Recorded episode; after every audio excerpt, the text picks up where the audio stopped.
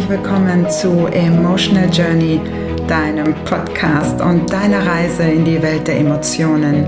Hol dir mit jeder Folge neue Inspirationen rund um die Themen Emotionen, Psychologie und unser Gehirn. Vielen Dank, dass du eingeschaltet hast. Mein Name ist Britta Diouf und ich freue mich, dass du dabei bist. Lass uns jetzt die Reise starten. Ich wünsche dir ganz viel Spaß bei dieser neuen Folge von Emotional Journey. Hallo und herzlich willkommen zu Emotional Journey. Das ist Folge 5 und ich freue mich, dass auch du wieder dabei bist. Denn heute geht es um eine spannende Frage, die erst einmal so ein bisschen banal klingt. Und zwar geht es heute um Folgendes. Gibt es einen Unterschied zwischen einer Emotion und einem Gefühl? Und wenn es einen Unterschied gibt, worin besteht der? Hm, was glaubst du? Per Definition sprechen wir von einer Emotion dann, wenn der erste unwillkürliche Impuls im Gehirn eine neuronale Reaktion bzw. einen bewertenden Impuls hervorruft, den wir nicht steuern können. Diese Reaktion ordnet unser Gehirn so schnell ein, dass dieser Prozess nicht bewusst abläuft und uns dieser Impuls praktisch überkommt. Wie können wir uns das vorstellen? Bei allem, was wir wahrnehmen, unabhängig davon, ob es sich um einen Reiz handelt, den wir in der Außenwelt wahrnehmen, also ob es sich um einen Außenreiz handelt oder auch um einen Reiz aus unserer Innenwelt, also sprich einen Gedanken, bewerten wir emotional das, was wir gerade wahrnehmen bzw. denken. Das Ganze läuft dann so schnell ab, dass wir das gar nicht steuern können. Das überkommt uns und wir können überhaupt nichts dabei kontrollieren. Diese emotionale Bewertung läuft übrigens im limbischen System ab, in unserem emotionalen Bewertungszentrum im Gehirn. Und das ist direkt connected mit unserem Gesicht. Was heißt, dass die emotionale Bewertung die wir im Gehirn vornehmen, sich sofort im Gesicht breit macht. Das heißt, die erste emotionale Bewertung werden wir sofort im Gesicht sehen. Und deswegen ist die Mimik auch so interessant, weil sie ein direktes Übersetzungstool ist für unsere Emotionen.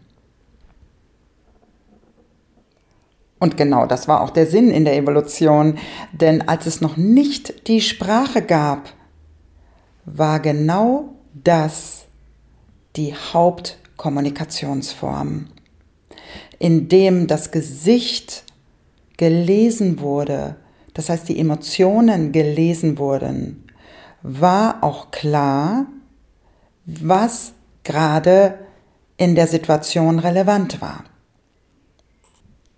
Neben dem mimischen Ausdruck gibt es noch eine physiologische Komponente und natürlich auch eine vegetative Komponente. Das heißt, bei Angst zum Beispiel kommt dann ein Herzrasen dazu, ein Magendruck, vielleicht auch so fast so ein Schwindel oder Übelkeitsgefühl, zitternde Hände vielleicht, zitternde Knie, ja, schwitzen. Es kann alles Mögliche dazukommen und je extremer ich die Emotion empfinde, desto mehr Komponenten machen sich bemerkbar.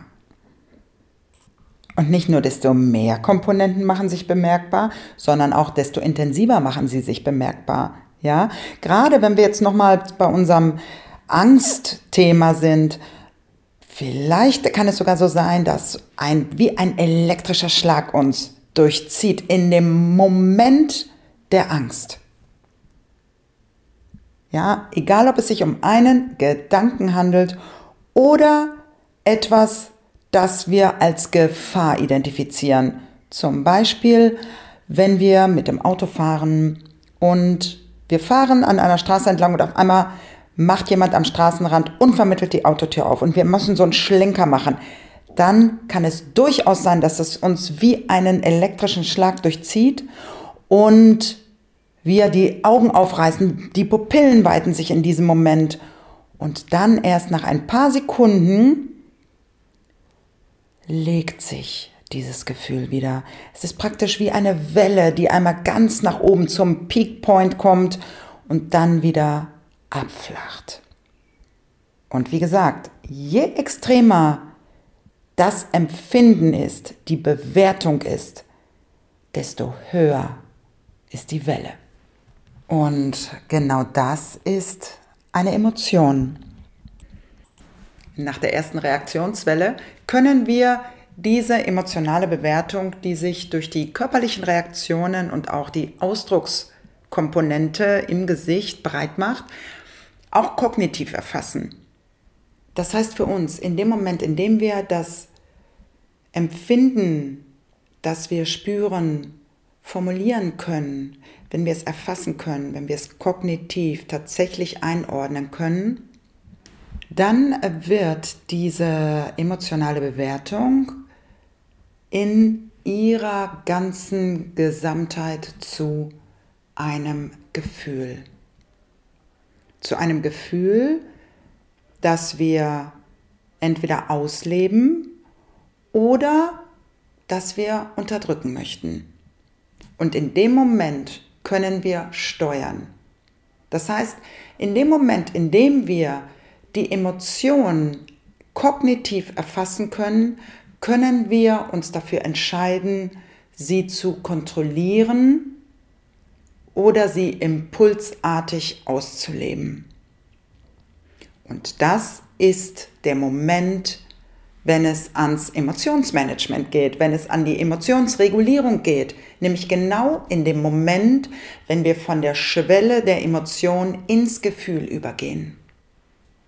Wenn du vielleicht irgendwo in deinem Freundes- oder Familienkreis, vielleicht auch auf der Arbeit oder sonst irgendwo mit Pokerfaces zu tun hast und glaubst, dass diese Personen ihre Emotionen super im Gesicht unter Kontrolle haben und ihnen nichts anzumerken ist, dann kann ich dich beruhigen.